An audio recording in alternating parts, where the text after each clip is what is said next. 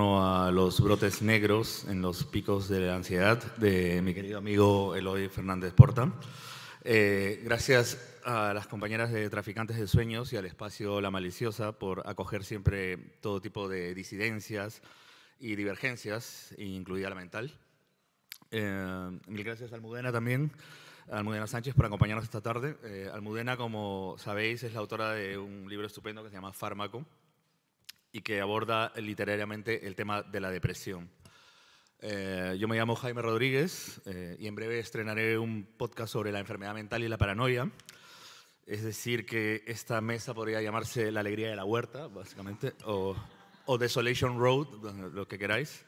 Em, eh, calculo que debe haber aquí más cerebros dañados que en el pabellón psiquiátrico del Gregorio Marañón, así que espero que sea divertido.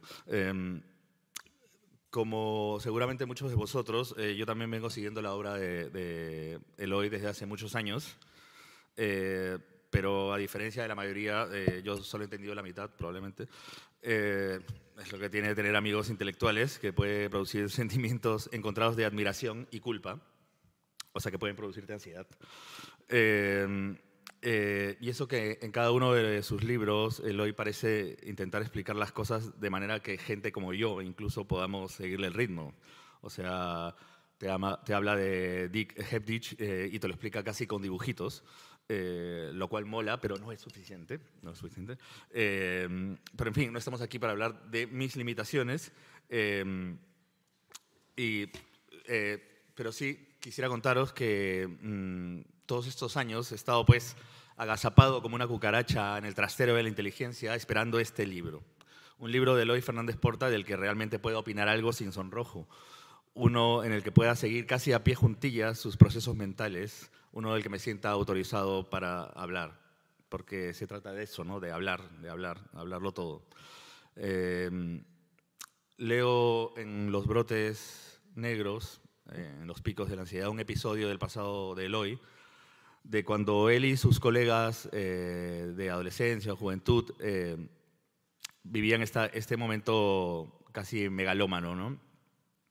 Em, y, em, y, ahora lo he perdido. Eh, pero bueno, creo que, creo que lo recuerdo como para, como para citarlo. Em, hay un momento en, en, este libro en el que Eloy habla de este momento de, grandes proyectos de juventud y tal, y, todo parece ir bien, encaminado hasta que a un, a un amigo suyo, Miquel, eh, le da, sufre un brote esquizofrénico. ¿no?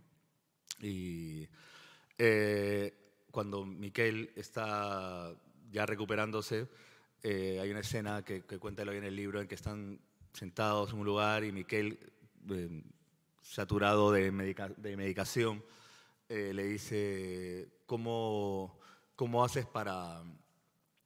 ¿Cómo haces para afrontar, eh, eh, para, para, no vivir en esta crítica negativa constante, ¿no? en la autocrítica?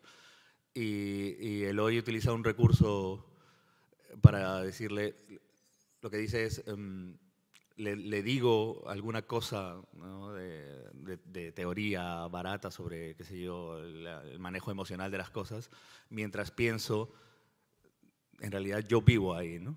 Vivo constantemente ahí. Entonces, esta, esta forma en la, que, en la que Eloy lo plantea, el de le digo mientras pienso, me parece, a mí particularmente me resultó, eh, hay, hay muchos momentos que son hirientes y dolorosos en el libro, sobre todo a personas que conocemos a Eloy durante, durante tanto tiempo, pero ese le digo mientras pienso, esa respuesta falsamente racional, mientras el otro interior conoce la verdad, eh, eh, a mí me resultó particularmente eh, doloroso. y porque creo que es algo que está en el centro de muchas amistades masculinas, por ejemplo, ese ocultamiento de cosas.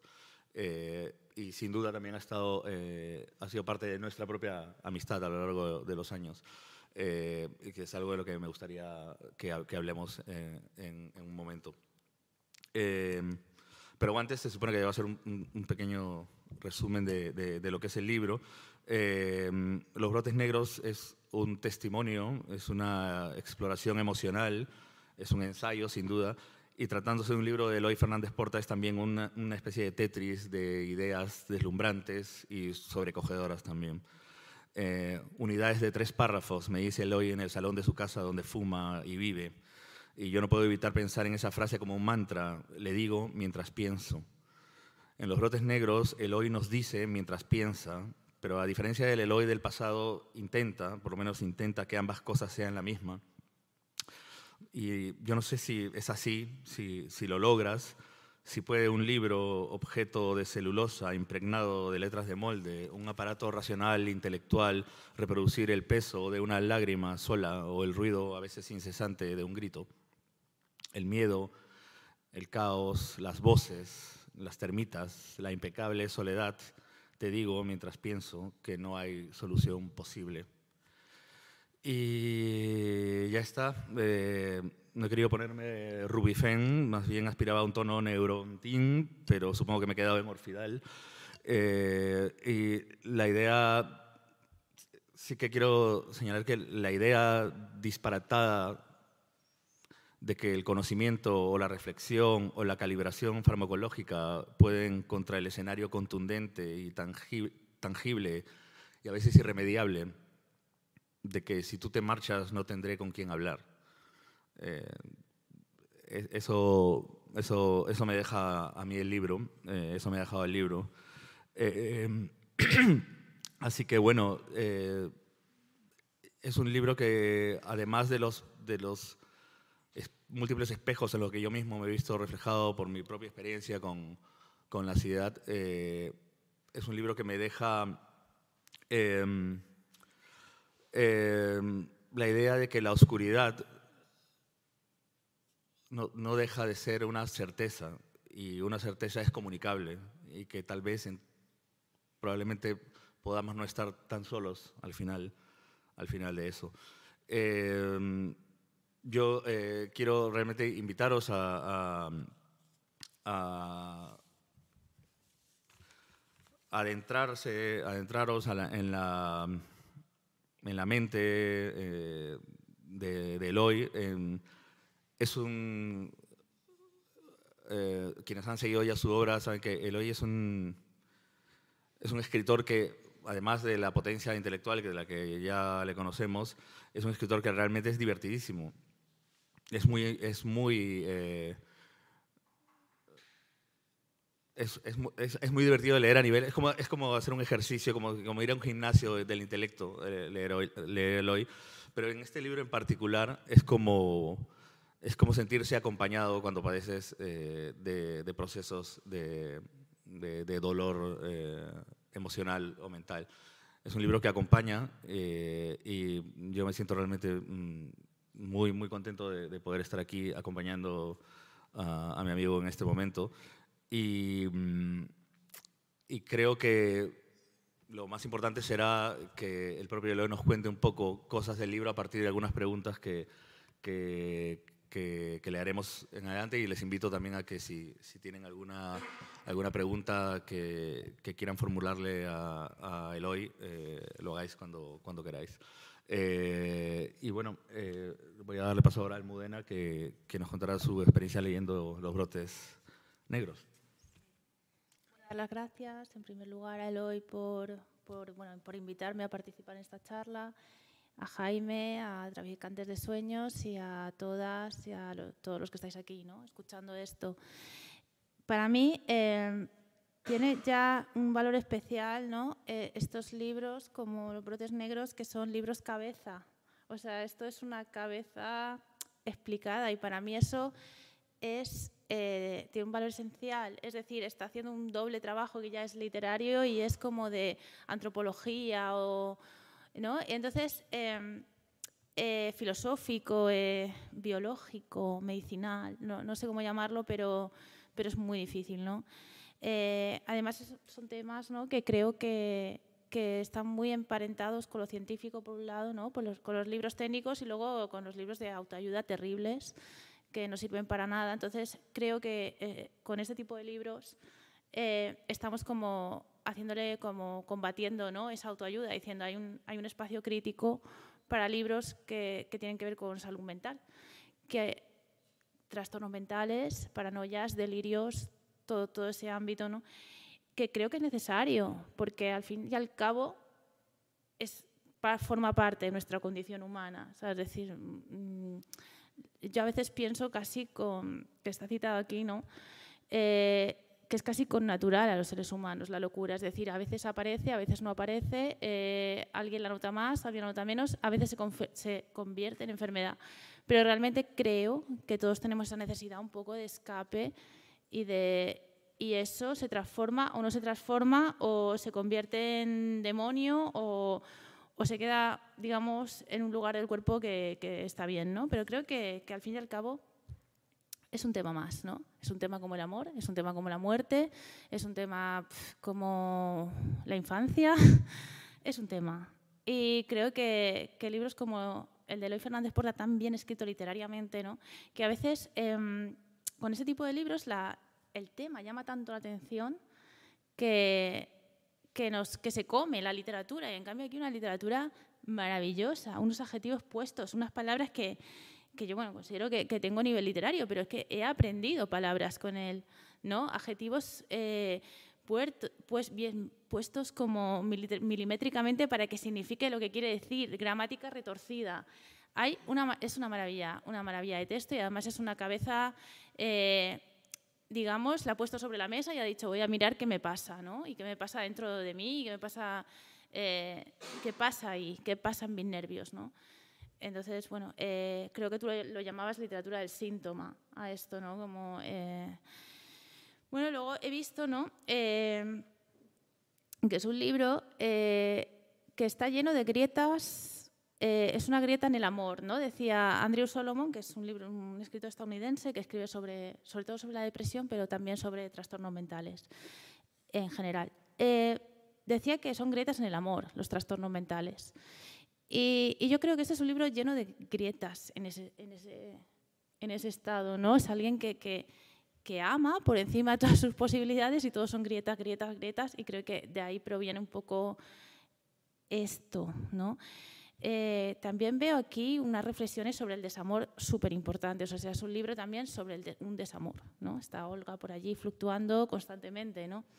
Luego veo un catálogo de gritos, o sea, hay gritos en diferentes gritos en diferentes brotes, ¿no? Él explica sus brotes y grita de forma diferente en cada uno. Eh, cada brote es un mundo, ¿no? Son, y, y, entonces creo que, que, es como un catálogo de gritos, ¿no? Eh, en muchos de sus gritos aparece Olga, ¿no? Que también es como una especie de personaje fantasmal, que es el desamor, ¿no? Que está por todo el fantasma. O sea, ella es el fantasma que está por allí, eh, con el que habla digamos, el personaje cuando no puede hablar con nadie. Y entonces me parece también eso. Eh, y una disección sobre, sobre uno mismo, o sea, sobre eh, cómo estás cuando estás al borde del borde. ¿Qué pasa? ¿no? Cuando estás constantemente bordeando el precipicio. Entonces a mí esos estados eh, me interesan porque es poner a, un personaje en una situación límite, ¿no? que creo que ahí es cuando tienes que actuar de una forma o de otra y te ves a ti mismo, a ti misma. Y, y bueno, eh, para mí tiene, tiene un, vamos, que tienes un mérito tremendo. Y te quería preguntar un poco, a ver, que hablaras un poco eh, sobre el libro. Eh, lo primero que le he preguntado al verle es, porque bueno, a mí me pasó un poco, también he escrito un libro parecido, entonces eh, yo le he preguntado, ¿te cuesta hablar de este libro lo primero de todo? Porque es que a mí me resultaba, ya no es promoción o ya no es eh, una presentación al uso, sino que es mucho más, ¿no?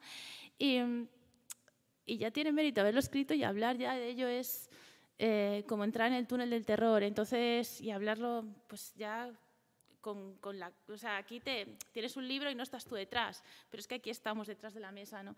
Entonces, lo primero que, que te quería, bueno, eh, lo, primero que le he preguntado es eso y, y luego, pues, no sé, cuéntanos un poco eh, cómo, cuánto tiempo has tardado en escribirlo, si, si realmente querías o ha sido una necesidad o ha sido... Eh, si quieres ya te doy paso para que, para que hables tú por fin. Claro, súper almudena hoy entrada. Bueno, muchas, muchas gracias por lo que, por lo que acabas de decir eh, y, también, y también a ti, eh, Jaime, y, por supuesto a vosotras por estar aquí y a, Traficantes de Sueños por su, por su hospitalidad.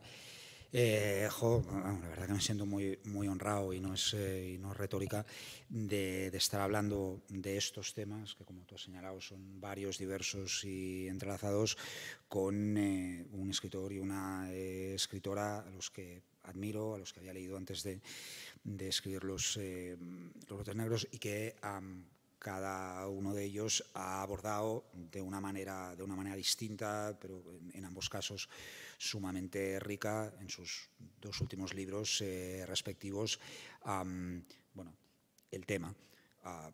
trastornos eh, mentales, alteraciones de la, de la, conducta, eh, padecimiento psíquico, cómo se sostiene el yo, si es que queda algo del, del yo en medio de todos esos pesares cómo se da cuenta de la, de la pérdida o de la miseria, eh, me gusta usar el término misergrafía como entendido como representación de, de, las propias faltas o de lo que uno percibe como, ah, como, como tales.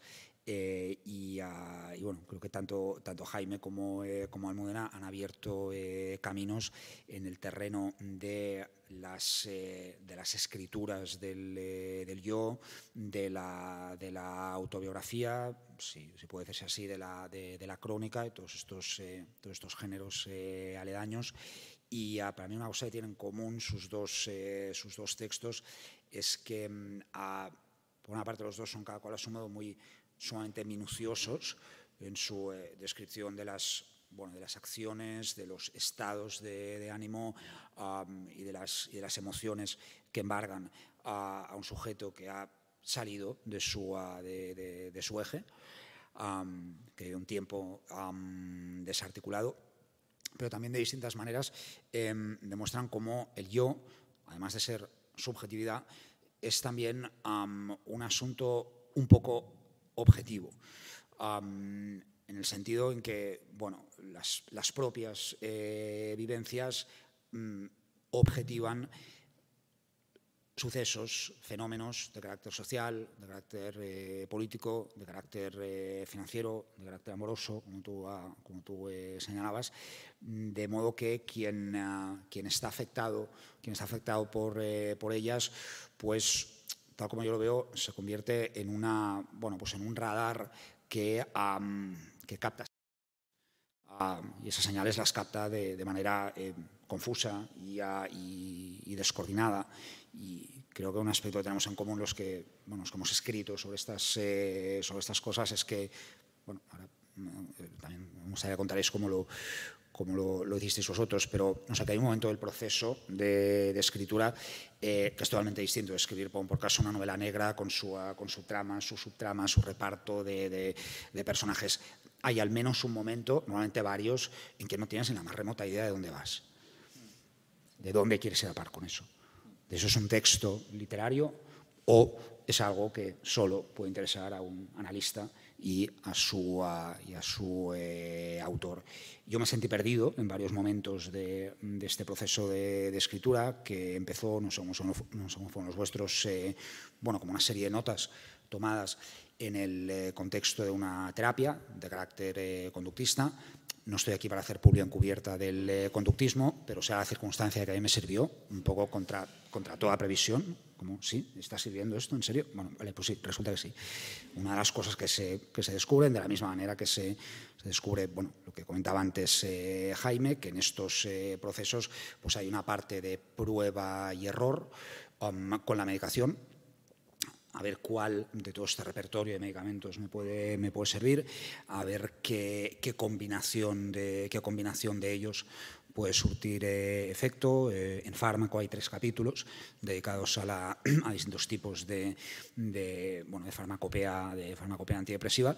Y bueno, hay, este, hay esta situación en que uno puede estar escribiendo en un estado más o menos inducido por, el, pues eso, por el ribotril, por el, por el neurontin, por el orfidal, incluso.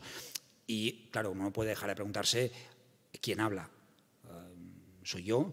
o es un, es un yo que han, que han generado las, eh, las drogas o un, un, cóctel muy, un cóctel muy particular de, de medicamentos.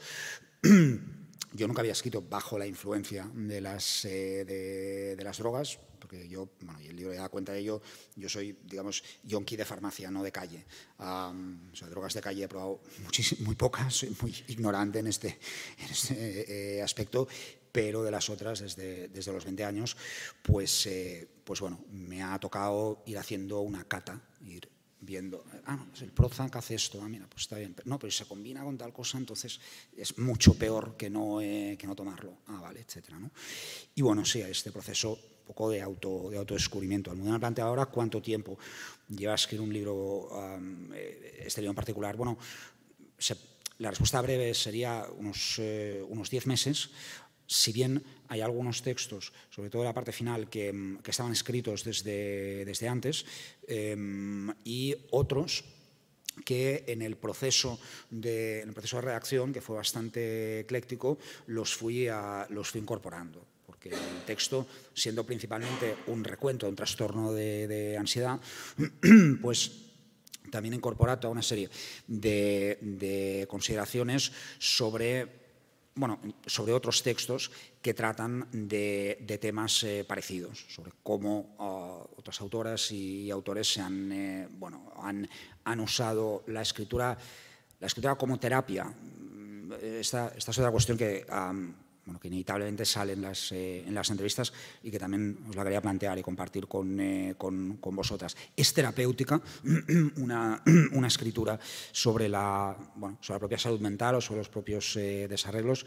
Mm, mi respuesta es que en algunas fases en particular sí atenúa el dolor psíquico, que, por decirlo con el, con el lema eh, romántico, la emoción recordada en calma, en este caso eh, emociones pues, eh, negativas, intensas, de, uh, de, frustración, de desesperación o de, uh, o de añoranza, sí que atenúa el dolor, eh, el dolor psíquico y algunas, algunas partes que están escritas en, realmente en medio de un, eh, de un, de un eh, pico. No sé cómo lo visteis vosotros. Sí, bueno. Esto es, eh, es, muy relativo en realidad, como dices tú. Es, eh, en mi caso, no, definitivamente no. Es el, el proceso de escritura es, es, un proceso absolutamente angustiante. No, no, me produce la más mínima satisfacción. Es, es aterrador, yo qué sé, me, genera muchísima ansiedad. De hecho, y, escribir sobre el tema de la ansiedad me genera más ansiedad aún. Me, da, me, da, mucha vergüenza, por ejemplo. ¿no? hay ahora esta...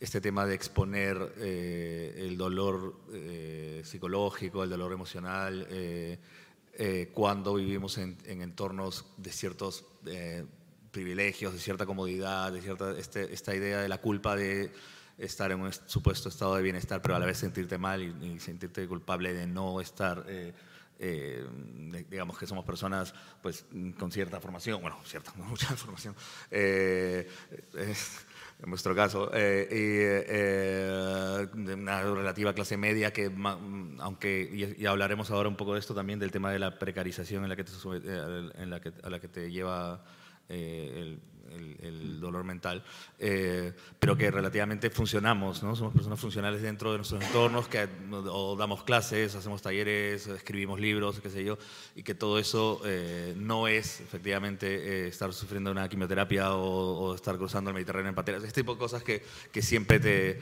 te acompañan desde chiquito, ¿no? Como cuando te dicen, eh, hay niños en África que no tienen para comer y cómete tu comida, ¿no? Este tipo de cosas que...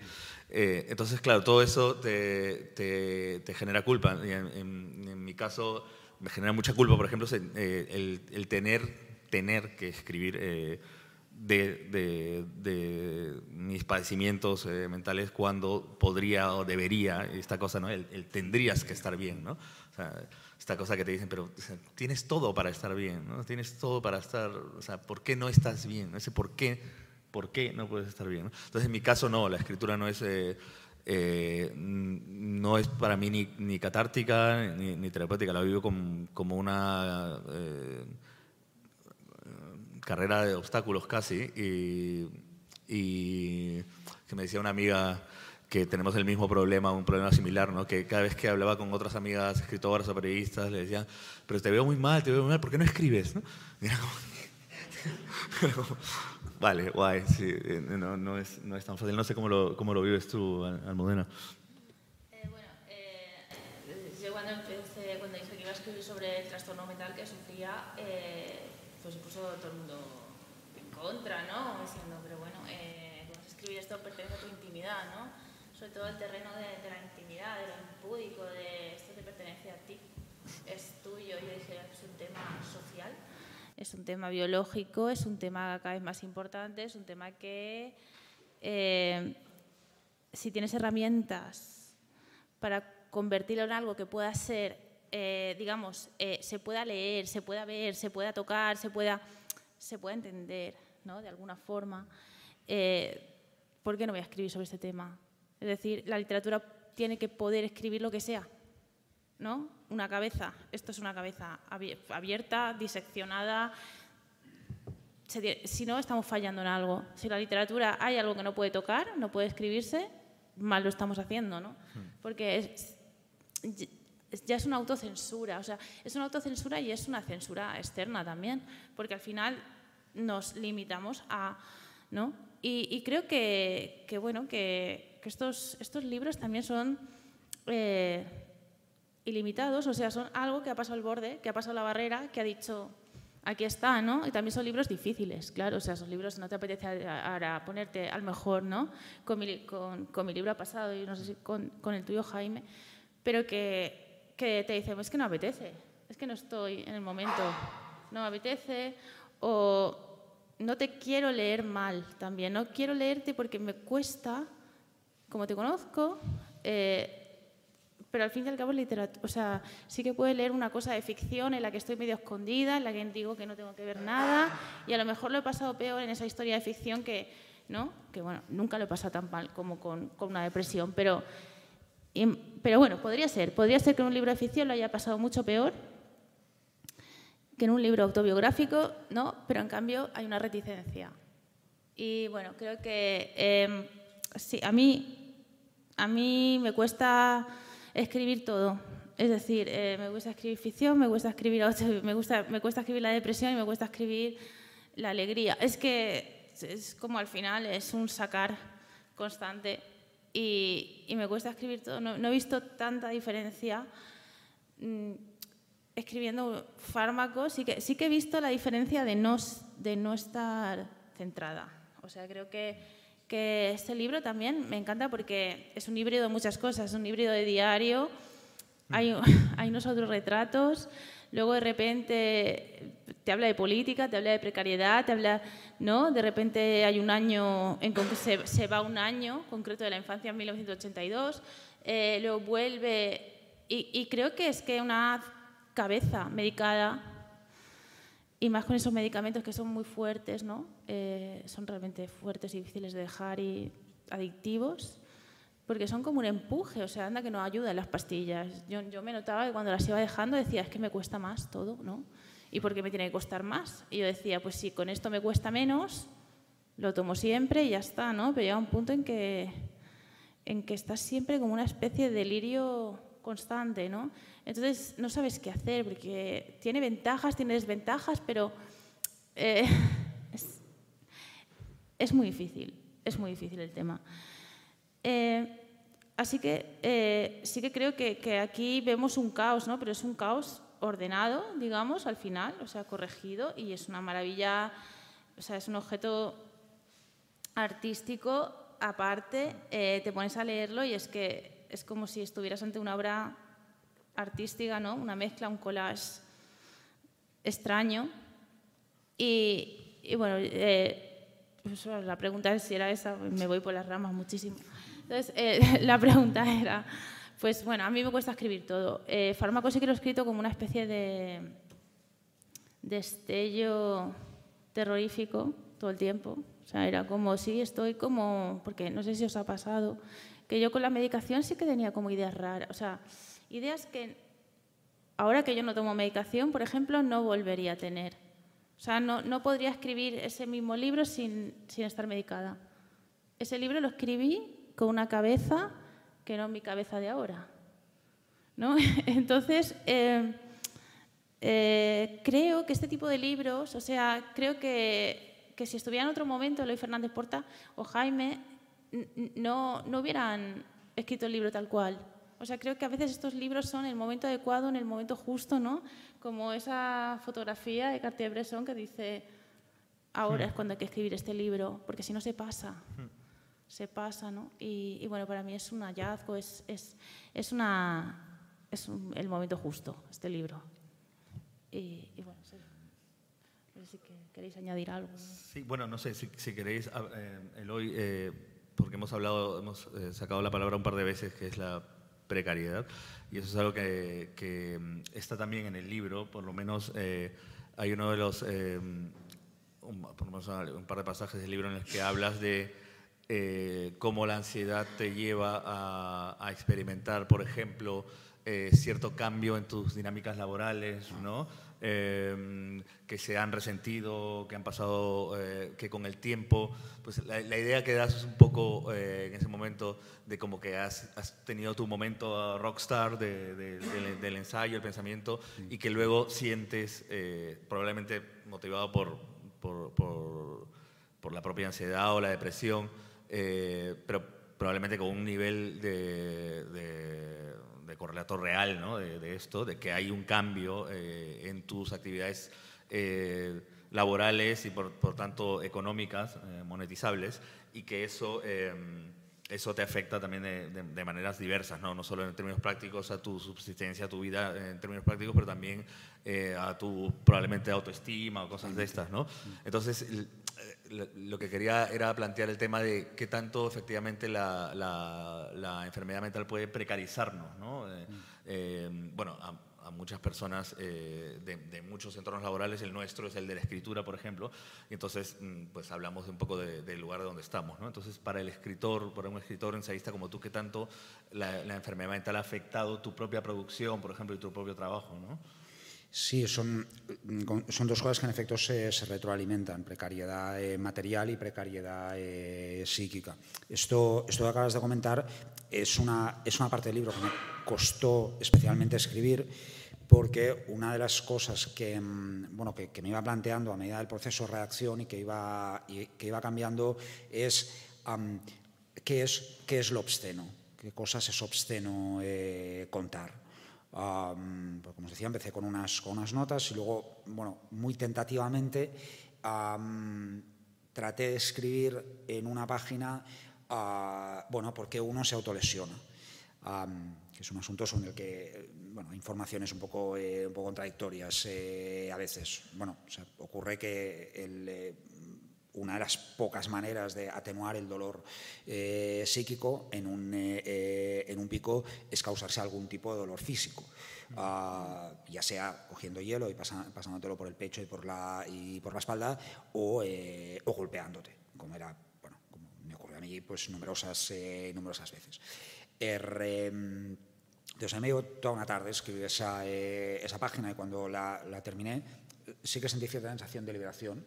Vale, ya os he contado cómo ah, se me da absolutamente la chaveta y me golpeo a mí mismo solo en una, eh, en una habitación.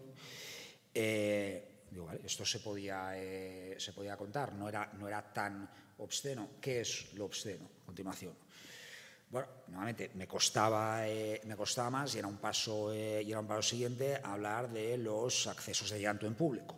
de llanto incontenible, que eran continuados y pasaban bastante tiempo y en, y en lugares públicos y, y, me echaron de sitios un par de veces, guardas de seguridad, ninguna crítica contra ellos, simplemente estaban haciendo su trabajo, tampoco me tocaron ni me dijeron nada fuera de, fuera de lugar. De hecho, explico un poco cuál es el protocolo que usa un guarda usan distintos guardas coincide, y que coincide bastante para apartar del espacio, del espacio público a, alguien que está, que está trastornado. Y es un protocolo muy, pensado, realmente lo tiene muy, muy, bien entrenado, es como bravo, o sea, muy bien.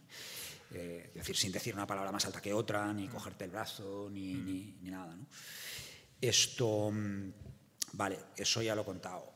¿Qué queda? ¿Qué es lo siguiente? Es como un proceso eh, analítico, ¿no? que se van, quitando, se van quitando capas, supuestamente hasta, hasta llegar a algún evento pues, originario, eh, traumático, donde, donde se generó lo que, lo que Almudena ha llamado las, eh, las grietas.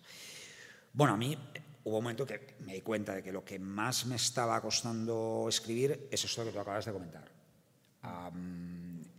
La convicción de haber fracasado, la convicción de estar acabado como escritor, como productor, la certeza de ser bueno, un residuo en la maquinaria de producción cultural, que ya había hecho uso de mí durante una, eh, durante una temporada y me había sacado el jugo que se podía, que se podía sacar, como también yo añado, en tanto que autónomo, el gestor eh, del sector, gestor, eh, etcétera, les he pedido a otras personas que, pues que, trabajen gratis o, por una cantidad eh, simbólica o en condiciones eh, mm. injustas. yo no soy inocente, yo, eh, yo me he sentido explotado y también he explotado a otras personas, explotado en el sentido de, bueno, de pedirles que hagan trabajos sofisticados que requieren esfuerzo, horas, competencia o que no se pueden hacer sin tener una licenciatura y un doctorado a cambio de, bueno, poco menos que nada, visibilidad, visibilidad ¿no? yo, soy, eh, soy parte de esto. Y sí, hay esa, mm, bueno, pues esa, eh, esa cuestión de la, de la, bueno, ¿cuánto valgo? ¿Mm? cuánto valgo en el mercado, eh, en el mercado del libro o en el sector universitario o en, otros, en otros sitios, que es una pregunta que diría que normalmente, o sea, las personas que no padecen de, trastornos se la, se la, saben plantear, se han observado en los momentos en que corresponde, se la plantean oportunamente mm. y, bueno, saben, ah, saben utilizarla para ir tirando adelante o al menos eh, manteniéndose, pero cuando todo se desata en la, eh, en la cabeza, esa pregunta te la, te la planteas obsesivamente. Se, convierte en, bueno, pues en ruminaciones, en, eh, obsesiones, en, eh, pensamientos, eh, pensamientos intrusivos. Y este era otro de los asuntos que, me, bueno, o sea, que, más me interesaba tratar, cómo no funciona una, una mente que digamos, ha perdido el hilo de la, bueno, de la rutina casual de las, eh, de las, vivencias, eh, de las vivencias cotidianas, del hoy está un poco mejor la cosa, hoy está un poco, ah, un poco peor, y ha, y ha caído en el, ah, y ha caído en el lado de la, de la angustia y de la, y, de la, y la, desesperación. No sé esto que planteo de, de, qué es obsceno o no, no, no, yo esto no quiero eh, mm. tocarlo o solo lo toco al, al, final, es una cuestión que os la habéis, que os la habéis planteado en vuestros, en vuestros libros. O que, eh, sí, bueno, yo de hecho estuve a punto de no querer publicar el libro mm. directamente. O sea, cuando ya fue el proceso de corrección final, yo dije, esto no puedo publicar. Yo tengo familia, eh, no sé, me da vergüenza, ¿no? Aparte soy una persona vergonzosa. Entonces, eh, yo dije, esto no, esto no, me echo atrás, no hacemos, no lo hacemos, o quito este capítulo, quito este. no quiero contar esto. ¿No? Eh, entonces, sí, yo, creo que lo que tenemos, o sea, lo que debemos hacer en realidad es, una, yo creo que también es una imposición social, o sea, no se puede contar, no debes, no está bien visto, ¿no? O sea, otra cosa sí la puedes contar. Puedes contar el sexo en todas sus formas, puedes contar el amor en todas sus formas, eh, desde la efusividad hasta el llanto total. Eh, hay cosas que están socialmente aceptadas. ¿no? Esto eh, todavía no. O sea, esto no se puede contar porque no se puede contar, punto. Porque esto pertenece a cada uno y esto... Entonces creo que está bien que empecemos a contarlo todo. Es decir, ponerlas... Yo, yo me di cuenta después de que había que poner todas las cartas sobre la mesa y si horroriza a alguien, oye, pues que horrorice. a lo mejor tiene que horrorizar, ¿no? Y ya está, para que se haga socialmente aceptable el tema. O sea, tenemos que llegar a horrorizar y decir, bueno, pues ya, ¿no? Eh, de sexo hace pues, muchos años no se podía hablar casi nada. Hasta que alguien empezó a hacerlo todo, a hablarlo todo, a enseñarlo todo, pues ya está, ahora ya no tenemos mucho problema. Y aquí todavía tenemos el problema. Aquí todavía no se puede, porque no se puede, pero no está bien visto.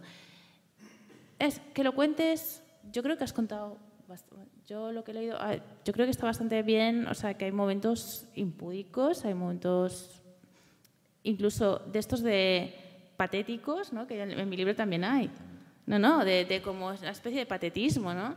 Eh, y, y, luego, eh, sí, cuando está con el vecino, ha empezado a dar gritos, no sé qué, luego le intenta explicar al vecino qué es lo que le ha pasado, tal. Hay momentos que son como de, de una especie de tragicomedia patética, que es lo que hmm. pasa con la enfermedad mental también, que haces cosas y luego intentas explicar que ha sido un mal momento, que no sé qué, que está medicadísimo, que, que, que, es que no estás bien, ¿no? Pero todo el mundo dice, madre mía, no tiene solución, te ven como un... Claro, estás como en el otro lado de la sociedad, donde no se quiere ver esa sociedad que está así y que es muchísima. Entonces creo que está bien, o sea, decir, bueno, voy a contarlo todo y que lo quiera leer, que lo lea y quien no, no. Y que lo horrorice, pues, ¿no? Y la crudeza, la crudeza, la crudeza, es que somos humanos, es que hacemos muchas barbaridades, es que, es que tenemos vida dentro, es que da igual, ¿no? Y sí que eh, yo creo, yo tu libro lo veo impúdico, un poco, también lo veo el mío, el de Jaime lo tengo que leer, lo voy a comprar ahora. Os lo recomiendo a todos que hagáis lo mismo. Y, y entonces, pues, eh, me parece bien. Me parece que no nos tenemos que quedar a medias, porque entonces no estamos avanzando, ¿no? O sea, este libro permite la evolución. Yo digo que estos son libros que permiten una evolución social, que si se leen, ¿no? Aparte de ser una literatura, ¿eh? que es que es, lo tengo mm. que, decir más veces, porque no mm. solamente es un libro eh, que intente, eh, que, digamos, que, que contribuya al cambio, al cambio y que esté reivindicando algo, no solamente eso, es que es literatura. Como te están contando una historia de amor, bien, pues él te está contando una historia de mm. trastorno mental, pero una literatura fervorosa entonces, es todo, es todo también. Y bueno, eh, esa es mi, mi, opinión, que yo creo que hay que poner todo sobre la mesa. Es decir, bueno, me pongo a contar esto, si no, no lo contamos y ya está. Sí, un poco, un poco recogiendo, la, me, parece eh, importantísimo que, eh, el, término que has escogido para decirlo, lo, obsceno, ¿no? que, que es lo obsceno, realmente para nosotros. Em, hay, como, como bien dice Almudena en el libro, eh, momentos de, una impudicia desgarradora.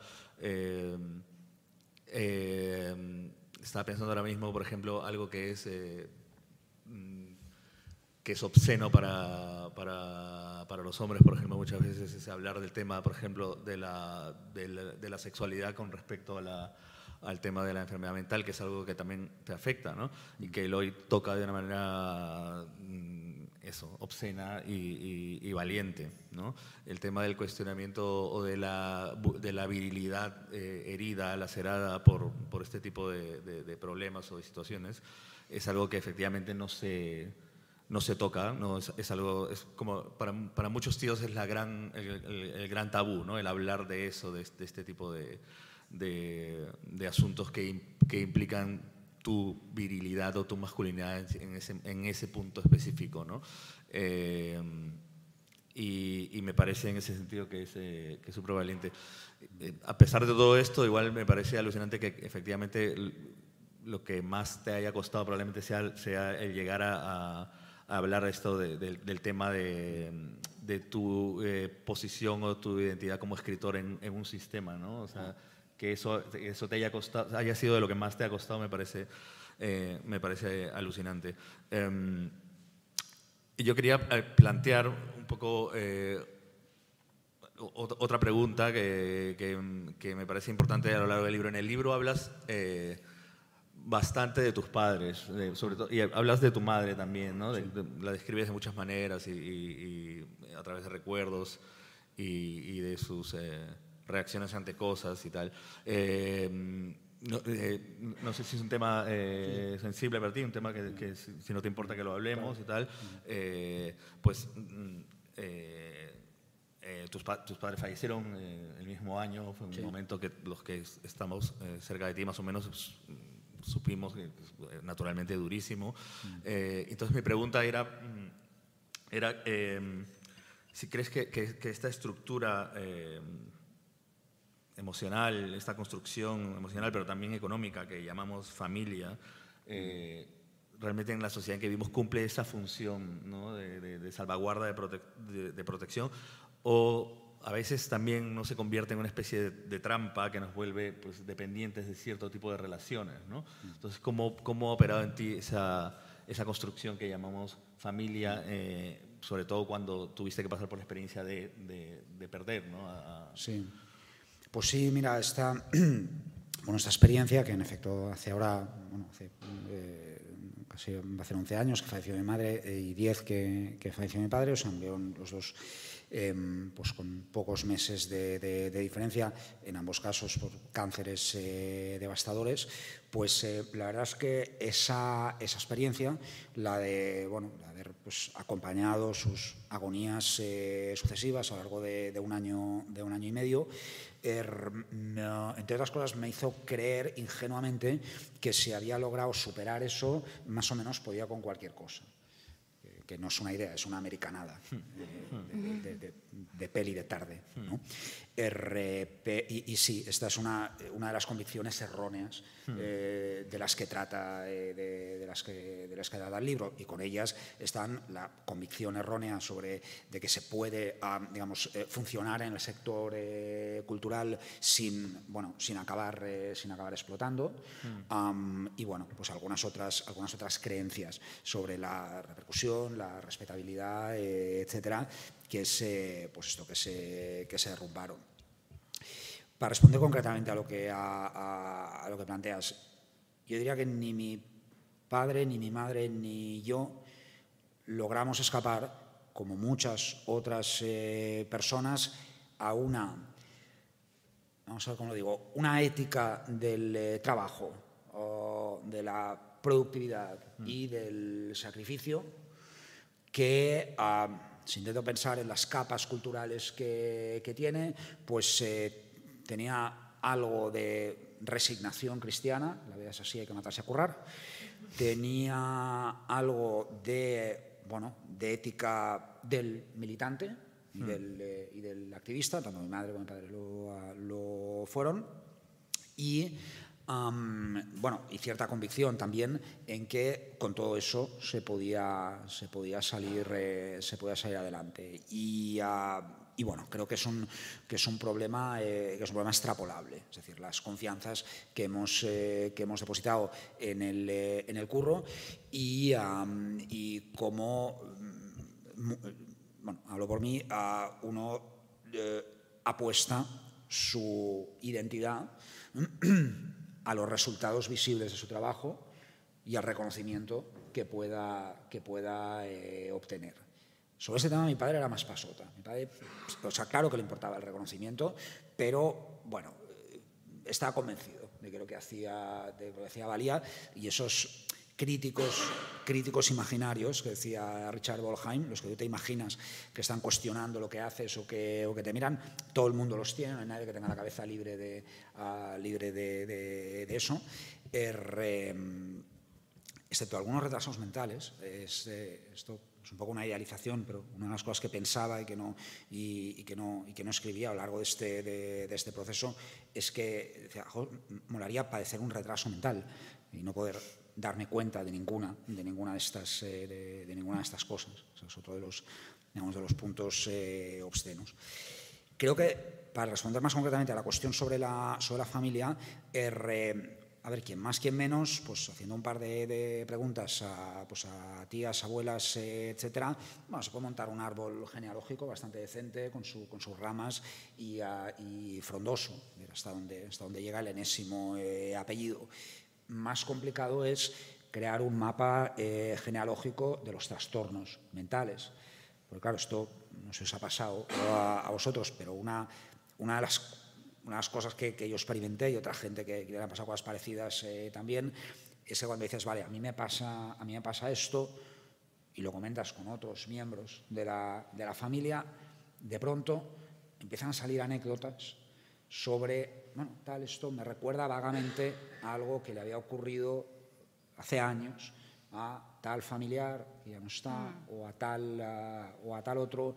Y ahí es donde uno va descubriendo que su dolencia puede tener eh, antecedentes eh, familiares, que hay una herencia genética que no sale dibujada en el árbol, eh, mm. en el árbol genealógico, er, y bueno, pues que hay algunas predisposiciones que se pueden, eh, que, se pueden eh, heredar. Claro, ya veis que en el discurso de la salud mental, eh, o sea, este tema desde luego no se pierde de vista, pero sí que se orilla un poco, porque se bueno, porque inevitablemente se pone más el énfasis en, digamos, en factores sociales más inmediatos, como es culpa del curro, es culpa del capital, es culpa de, la, bueno, de, alguna cosa que hemos, que hemos comentado antes. Hablar de los antecedentes genéticos queda un poco como teatro nórdico de finales del 19, como la, obra aquella de Henry Gibson, la de, la de espectros, de un tipo que está fatal. ¿Por qué está fatal? Ah, porque ha heredado una enfermedad, ah, una enfermedad psicológica. Es como, bueno, esto es del, esto es del pasado. No es del todo del, del, pasado. Creo que hay una, ah, hay una combinación de, de, factores, uh, bueno, genéticos, ambientales, eh, sociales, etcétera, multifactorial, es un término que todos los pacientes hemos oído decir varias veces a un, eh, eh, a un, a un médico, que además cuando te lo dice, cuando te lo dice en el curso de un proceso analítico, te dice, no, es que es multifactorial, la primera vez que lo oyes piensas, lo que me está diciendo es que yo estoy chalado de distintas maneras, de distintos y variados modos, y probablemente más de lo que, de lo que, me, doy, eh, de lo que me doy cuenta. Luego, en un momento determinado, sí que ya ves, eh, sí, que ya ves más. Eh, y, mm, y sí, luego hay otra historia que tú has sacado a, colación y que también creo que sea muy interesante comentarla. Em, a ver, en efecto, tú y yo somos amigos de hace bastantes años. Mm. Em, y hasta hace poco habíamos hablado del tema de la ansiedad puntualmente, ocasionalmente, sin entrar en Honduras. En absoluto. Los dos hemos escrito, los dos nos hemos contado uno a otro por escrito, eh. más que de viva, hmm. de viva eh, voz. Sí. ¿no? Sí. Y vamos, no, será que no habíamos tenido tiempo. Sí, eh, Yo recuerdo, recuerdo, creo que la primera vez que hablamos del tema, que a veces cuando nosotros, bueno, tenemos más o menos un grupo de amigos, como todas, como todos, tienes un grupo de, colegas con el que paras. Eh, el, el compartimos mucho con otros, con otros amigos eh, y, y, siempre pues cuando se encuentran dos es ¿cómo está el otro? ¿no? Y siempre, ah, bien, o bueno, no, está un poco jodido, tal. Ah, sí, ah, bueno. Y, siempre es un poco como que eso, ¿no? Otra vez ese, esa, ese pudor, esa cosa de no, no, no entrar del todo.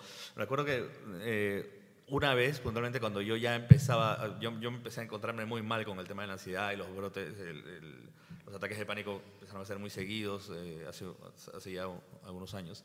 Eh, recuerdo haber estado en una típica mesa que estábamos con, con todos estos y, y haber sacado, dicho, creo yo, por primera vez ahí, oye, eh, esto de cómo estáis, ¿no? O sea, con, con, este, con estas cosas y tal. Y entonces era como, ¿alguno de vosotros tiene, toma medicación? Y era como, era como las manos empezaron a levantar, claro, y, y, al final era que unos habían pasado por depresiones, otros tal, tú contesté que, que estabas, claro que por supuesto que llevas años medicándote y tal, cosa que no era un tema que, del que habláramos naturalmente. Creo que esa fue la primera vez que dije, coño, ah, pues si lo hice medica también, ah, pues mira.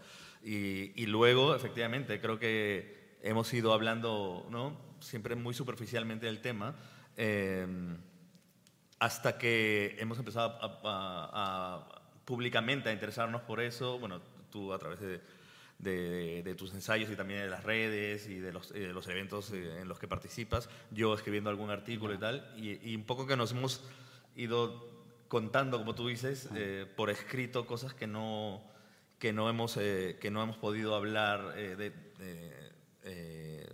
en privado solos, ¿no? O sea, de hecho, eh, estuvimos hace poco en tu, en tu casa eh, eh, tomando café y hablando de cosas y hablamos de, de, lo que estabas escribiendo, de lo que estaba escribiendo yo. Y hoy aquí delante de vosotros estamos hablando de cosas más, más hirientes, más, más dolorosas de lo que pudimos hablar ese día. ¿no? eso, eso es un tema también, ¿no? Mm.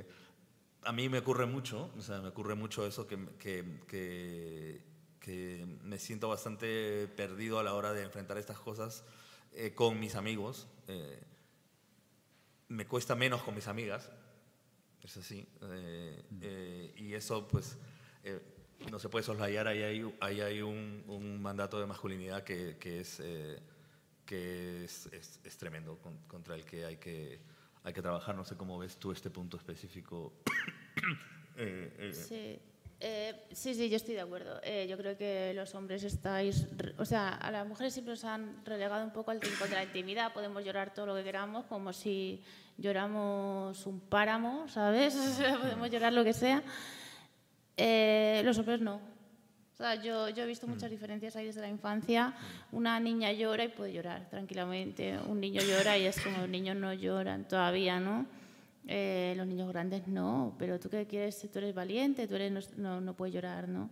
Y menos un hombre ya menos, ¿sabes? Yo creo que un hombre, a veces yo me pregunto, esos hombres deben tener lágrimas, ¿no? Porque es que he visto muy pocas lágrimas en los ojos de los hombres, muy pocas. Eh, entonces cuando veo alguna me sorprendo, realmente es bastante excepcional. Eh, y en cambio sí que he visto mujeres llorar tranquilamente por o sea, borbotones directamente, ¿no? Un hombre también llora raro. Yo cuando he visto a los hombres llorar, lloran como no sabiendo llorar, como... ¿No? Y una mujer llora tranquilamente. No, no es así, ¿no? Bueno, el, el, concepto de llorar raro. Tu libro es, es, es también súper valiente en ese sentido porque habla muchísimo del llanto, ¿no? del llanto como una expresión de irracional, ¿no? Irrefrenable de, de, de cosas. Eh, eh, a mí me ha pasado muchas veces, esto yo, yo perdóname que lo, cuento en, el libro este que escribí, eh, me ha pasado muchas veces que mm, he sentido tan, tanta carga emocional que no sabía qué diablos es ni de dónde venir, que he recurrido, por ejemplo, a, ponerme vídeos de, YouTube, ponerme que sabía que iban a detonar alguna cosa y llorar viendo en mi caso eran, por ejemplo, los típicos vídeos de, marines volviendo a casa y siendo recibidos por sus hijas, estas sorpresas. Entonces ponía y era como, entonces, porque no tenía recursos, lo cual ha, motivado en casa bromas súper crueles, como ahora me, voy al, ordenador y me dice, me dice Gabriela, ya te vas a poner publicidades de bancos para llorar solo. O sea, cosas de este tipo, ¿no? Eh, eh, pero sí, es verdad que el tema el tema del, del, llanto es, un, es, un, es, raro, como, como dicen bueno para nosotros, eh, y, es alucinante como, como lo cuentas tú, ¿no? O sea, con, mm. con esa, esa, sinceridad tan, tan descarnada y tan, y tan, y tan, y tan bestia. Em, yo, em, bueno, no sé, si queréis, repito, eh, hacer alguna pregunta, intervención, comentario, eh, bienvenidos. Ah, mira, por ejemplo.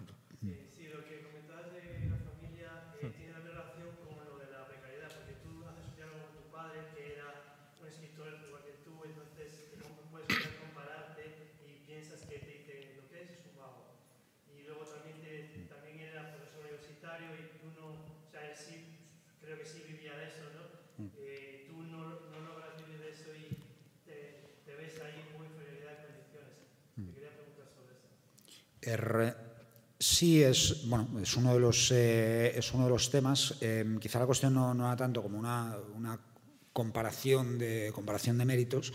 bueno, un concurso de, de, méritos, bueno, imagino que uno podría aportar más eh, por un lado y el otro, y el otro más por el, eh, por el, por el otro.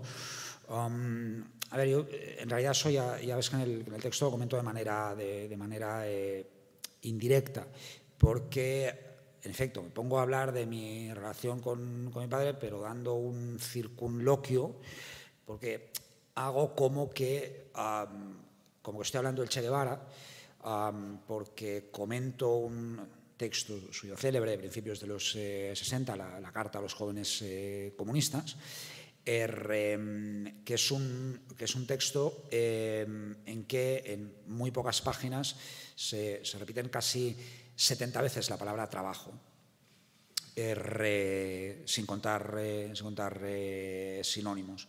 Y Guevara llama trabajo voluntario a lo que a todas luces son trabajos forzados y desarrolla una idea antipsicologista, por decirlo menos, que vendría a decir que si tú te mm, autoconvences, em, más bien, si tú entiendes que el trabajo lo haces por la causa, por la patria, por el, eh, por el bien y no para un explotador capitalista, entonces te será llevadero, no te sentirás más, eh, más cansado, no tendrás ningún problema en alternar curros, eh, curros distintos. Claro, esto, esto que dices es una especie de auto-hipnosis en la que creo que quien más, quien menos, todo el mundo ha, todo el mundo ha caído, pero que en última instancia es, es, es irrealizable una amiga mía que, que, trabaja en arte y en particular en textos literarios y, arte, habíamos hablado alguna vez de hacer una performance basada en ese, en ese texto, en que una apareciera, yo que sé, disfrazado de Che Guevara y otra apareciera de, puto CEO eh, corporativo y, leer partes del, texto con uno de los dos. Eh, usando solo las frases en las que aparece la palabra trabajo, trabajo, trabajo, trabajo, trabajo, trabajo. Porque si coges el texto y lo segmentas por ese, por ese lado, la verdad es que se parece bastante, pero bastante a un discurso de motivación de, jefe, de, jefe de corporación. Eh, tú, puedes, tú puedes ser el militante del mes o tú puedes ser el empleado del mes. Tú puedes ser eh, Stajanov o tú puedes ser eh, Rafa Nadal, que se rompe una pierna y gana y se rompe las dos piernas y gana y las tres y resiste el dolor porque es eh, nuestro Rafa y lo hace por nosotros, sufre por nosotros y todo eso. Er, y entonces, claro, eso tiene que ver con, con, mi padre. Bueno, pues que del texto ese hay distintas ediciones, inevitablemente, pero eh, hay una que de artículos de Guevara que, pues, que está editada por mi, por mi padre. Y bueno, sí que a partir de ahí comento eh, pues bueno, el tema de la, de la adicción al curro compartida y, compartida y transmitida. Un poco la idea. Pues eh, sí.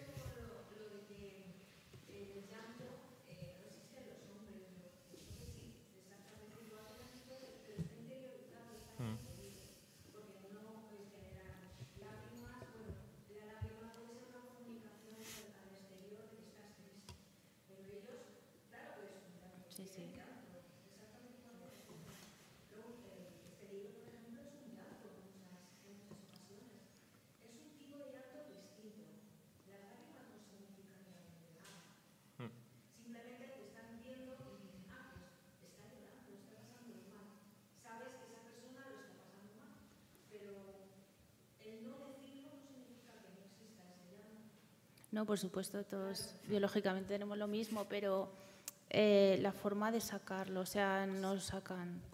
Y lo sacan raro, y lo sacan mal, y lo sacan a destiempo y sin saber. O sea, no, no, no sé, las mujeres lloramos. La única ventaja que tenemos las mujeres, así como creo, bueno, que podemos llorar tranquilamente. Lo que tampoco creo que sea una gran ventaja porque venga a llorar, ¿no? Pero sí que creo que, tenemos esa, posibilidad de desahogo mucho más desarrollada que ellos. Esa posibilidad de desahogo, la, las, ganas de llorar las tenemos ambos y las lágrimas también, ¿no? Pero creo que esa posibilidad de desahogo está mucho más desarrollada en nosotras. Ya, pero la contención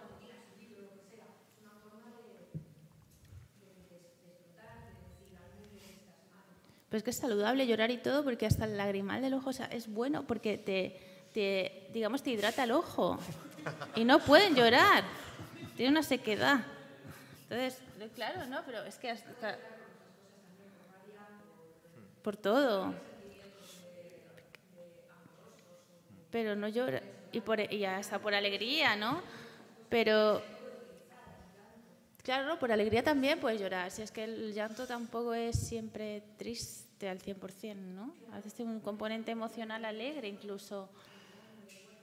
Eh, hay, una noticia que leí una vez, bueno, tiene que mucho que ver, pero hay una mujer que, es una científica, que no me acuerdo cómo se llama, se dedica a estudiar las lágrimas. Se dice que una lágrima caída por emoción, por alegría, es diferente a una lágrima triste, que tiene una estructura, o sea que, digamos, el, agua que cae es diferente según eh, la lágrima pertenezca a un estado a un estado anímico, digamos, o a, otro. Y me llamó mucho la atención porque dije, madre mía, ¿no? El tema de las, de las lágrimas.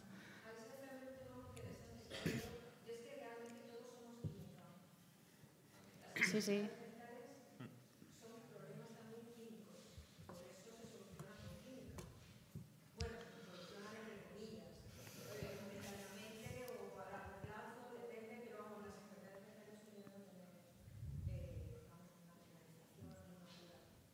Que es una enfermedad. O sea, al fin y al cabo es que no se cura solo ni se te pasará, ¿no? Que es algo como, bueno, ya se te irá pasando, hmm. ya se irá pasando, va peor.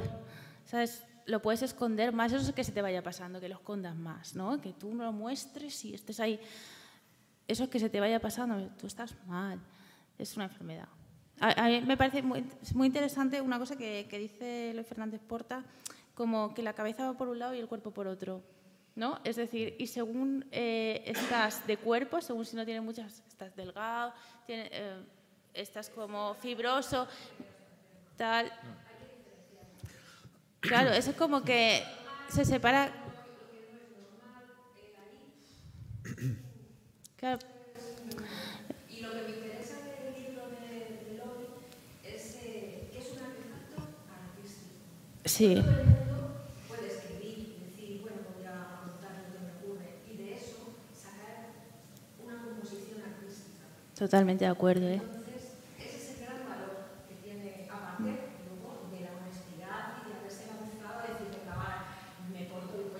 venas, por así decirlo. Claro, sí, sí. Eso es, un, un gran valor y me parece hermoso. O sea, dentro de, una, de la de, de, su, su sufrimiento, su sufrimiento decir que hermoso, pero es hermoso como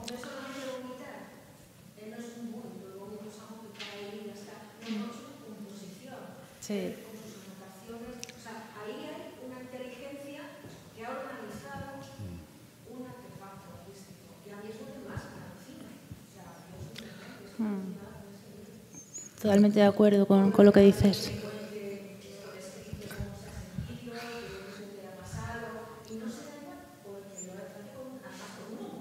Sí. Yo me reía a veces también, sí.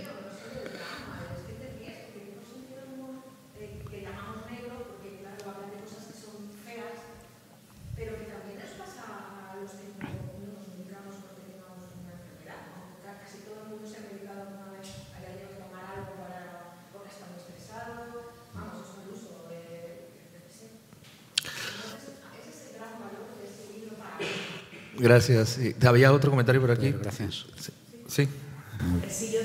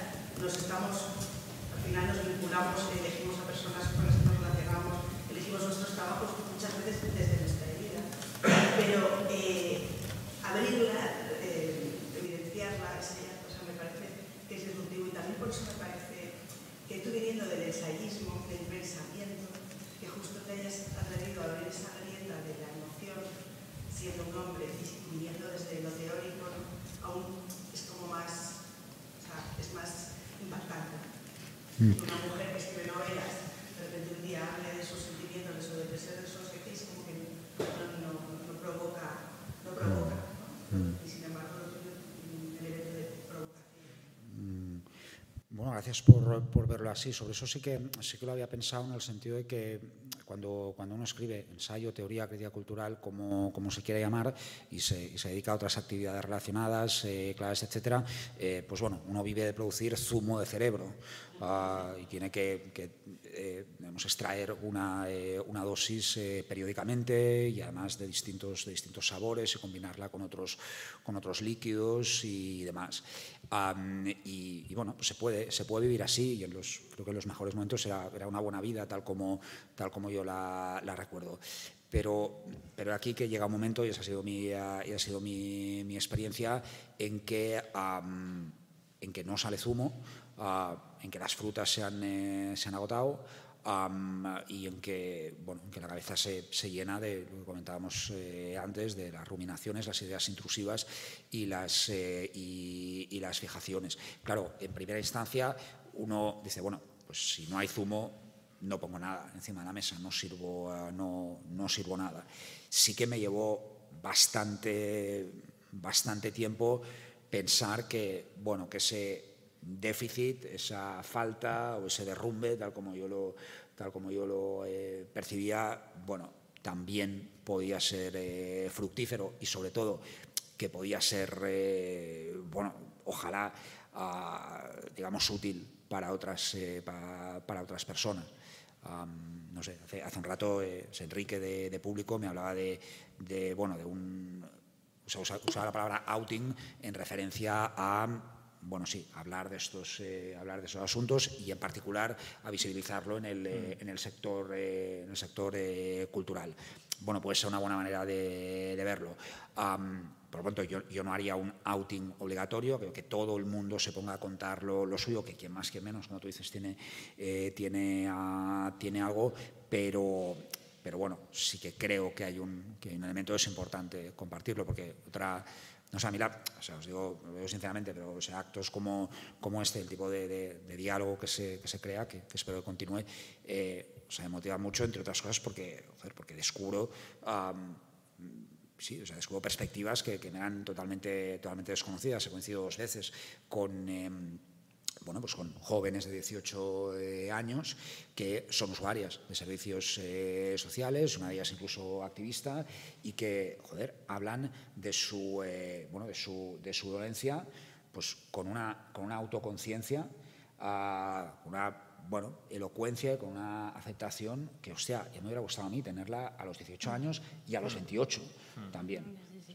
Hay, una, parte, como tú dices, pues es, una, es una moda o pues una moda mal llevada o, lo que sea. Luego hay otra parte que hay una, bueno, realmente hay una eh, difusión, de, está dando una difusión de la cultura, de la cultura médica en la que hay, de la cultura eh, en términos de en la que hay como poco un cambio generacional clarísimo y puede ser que más que eso. Mm.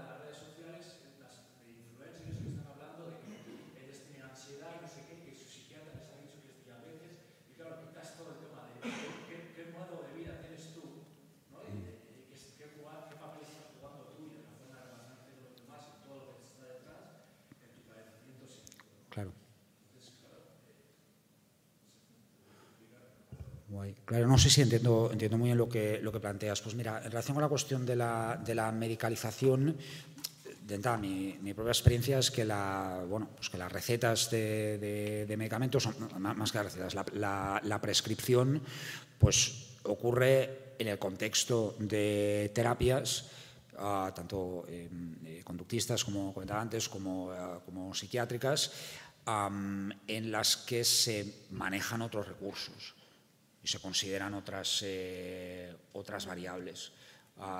Los, los, psiquiatras, que, los médicos que, que, yo he tenido no son el, eh, o sea, el, médico eh, de, Wichita que sale en los documentales sobre la oxitocina uh, y, que está, y que está firmando como un, lo, como un loco recetas a, personas que no lo que no necesitan. No, no, pongo en duda que esas personas existan y que sea, y que sea, un, eh, y que sea un problema, pero yo no me lo he, uh, no me lo he, no me lo he encontrado y vamos, para, para precisar eh, digamos, mi, argumento, que, como tú señalas, en efecto requiere de, requiere de precisión, eh, diría que, los, eh, que la cuestión genética es, eh, es una variable, es un factor, entre otros, diría yo que es un, que es un elemento que en algunas circunstancias, en algunas circunstancias vitales puede, ser, eh, puede ser determinante y en otras pierde su, uh, pierde su prevalencia.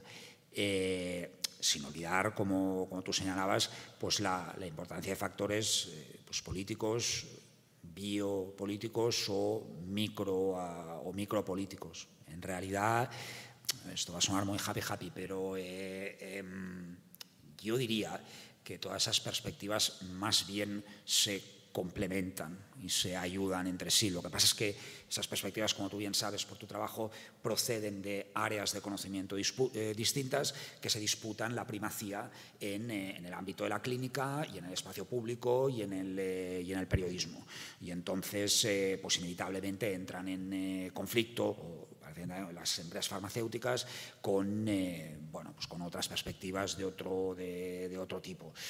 Yo diría que un paciente, no sé cómo habéis oído vosotros, se va, bueno, pues va iba a decir cogiendo, no digámoslo francamente, arramblando criterios y modos de ayuda de donde, de, de, de donde puede.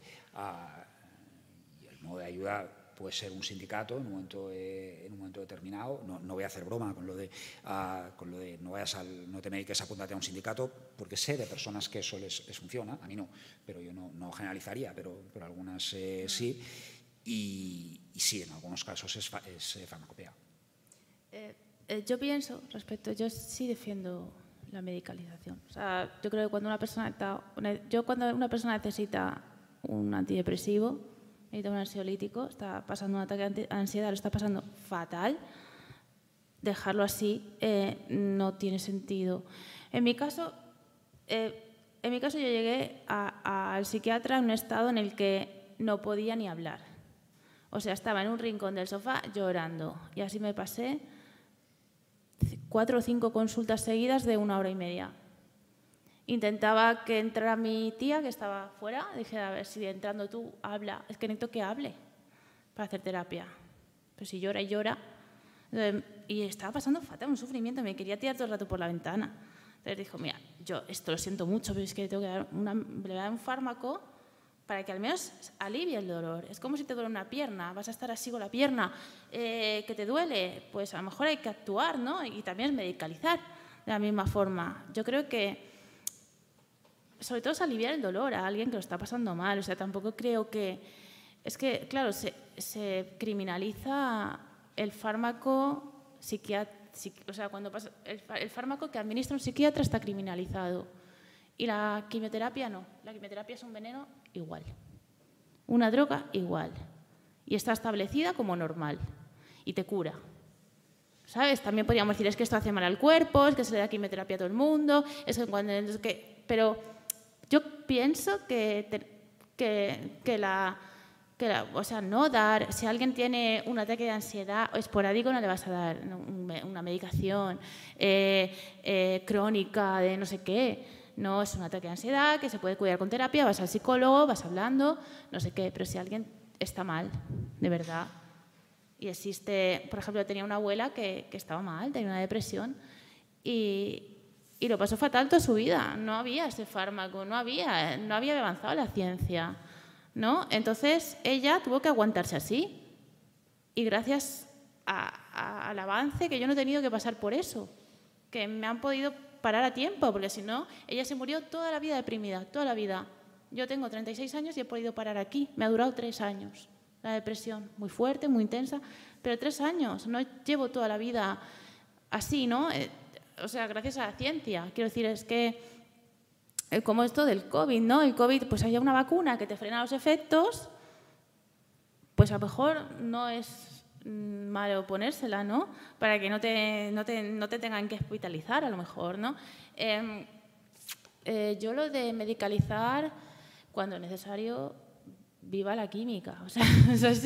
O sea, el dolor por el dolor no, no ayuda a nada. Que te duela una muela y aguantarte no y luego también se tiende mucho a decir en las enfermedades mentales, sobre todo, que no es para tanto. Que no es para tanto, que no es para tanto. Y yo no sé, habrá, habrá enfermedades de todas, habrá estados, trastornos más graves, menos graves. Por supuesto, hay variaciones. Yo lo he pasado fatal.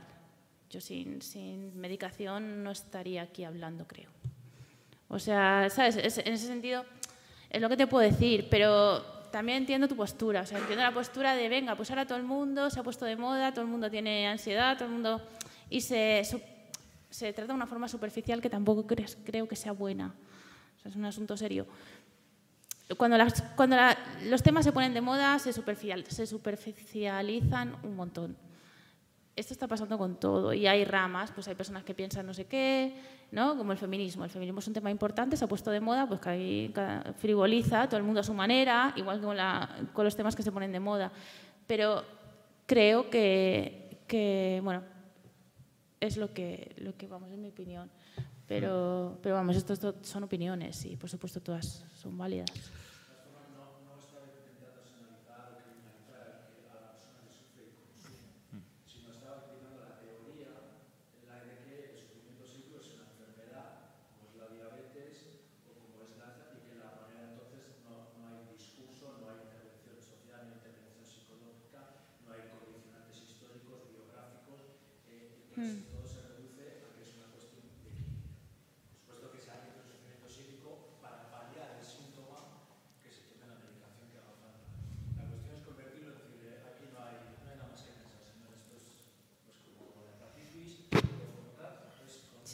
Era...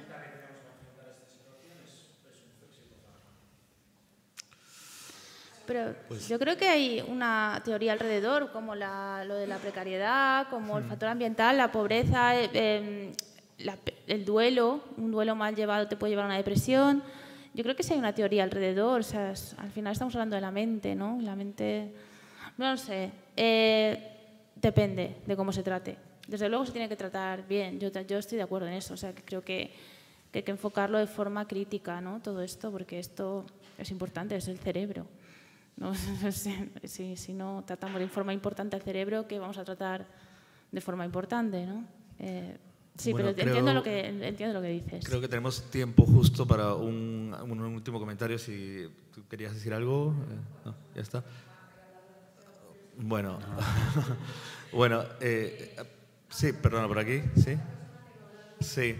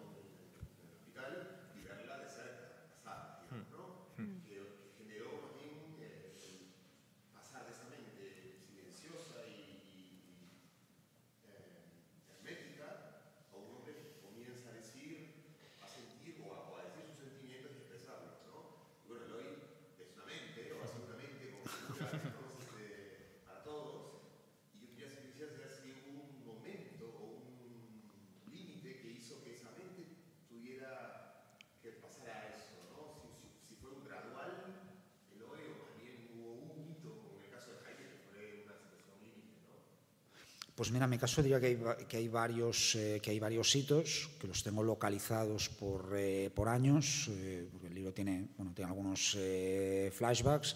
Er, em, bueno, si hay un, si hay un momento que ocurre en el verano del 2000, de 2018 que es un punto de, que es un punto de giro. Er, em, por el lado más personal, Um, hay un segundo momento que pasa aproximadamente un año después, uh, un poco antes, que tiene más que ver con cuestiones laborales y, uh, laborales y, y financieras. Y um, ahí es cuando se, o sea, se, me empieza, se me empieza a disparar el trastorno de ansiedad que ya tenía, eh, que ya tenía eh, diagnosticado. Y luego hay una serie de, de picos y, de, de picos y valles eh, que empiezan poco antes del, del confinamiento y se prolongan, uh, se prolongan unos, cuantos, eh, unos cuantos meses. Así que hay una parte de la, de la cronología que concuerda mm. con, la, con, la del libro de, con la del libro de, de Jaime, eh, otra, que es, eh, otra que es anterior. Yo lo, o sea, lo he visualizado alguna vez con una serie de bueno, de explosiones, eh, de explosiones sucesivas dentro de una, bueno, de una, de una mentalidad que la mía que, mm, o sea, que yo reacciono tarde, o sea, soy, soy malo para, para reacciones eh, eh, inmediatas, de modo que algo que me ha molestado hoy, eh, hoy no le doy importancia, pero de pronto dentro de tres semanas me va, me va, me va hacer mucho daño, no sé, no sé, no, sé por qué. Eh, y sí, este, este, es, este es otro de los, eh, de, los temas, el de los, eh, el de los padecimientos y, uh, y, y, duelos de efecto retardado. Um, que ocurren en un momento en que ya no tendrían que estar ocurriendo mm. y dentro de la lógica emocional que tú te has creado, te dices a ti mismo, no, pero a ver, yo ya superé una cosa peor. Mm. Entonces yo, yo, no puedo estar peor de, sí. lo, que, de sí. lo que estaba antes. La vergüenza a la que te referías sí. eh, tú mm. y esta, esa serie de, de, de, bueno, de me siento culpable por sentirme culpable, por tener vergüenza, por estar avergonzado.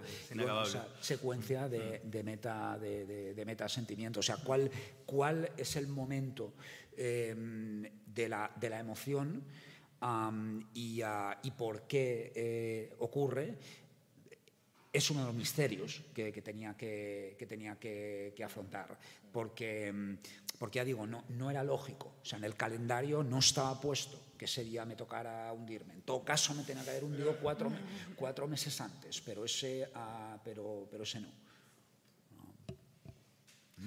Bueno, eh, además hay un momento en que hablas de programar, de, de programar ¿no? emociones. En, esto estaba programado para las 8 de la tarde, ¿no? De, tenía que asumir estas emociones a esta hora, ¿no? Es, es flipante. Bueno, eh, estamos ya con el tiempo, eh, hemos superado el tiempo que, que teníamos. muchísimas gracias a todas, todos por venir, gracias por participar, por, por las intervenciones y, y pues un aplauso para Eloy, que ha escrito este libro valiente, increíble. Muchísimas gracias. Mm. No, muchas... Y comprarlo, por favor.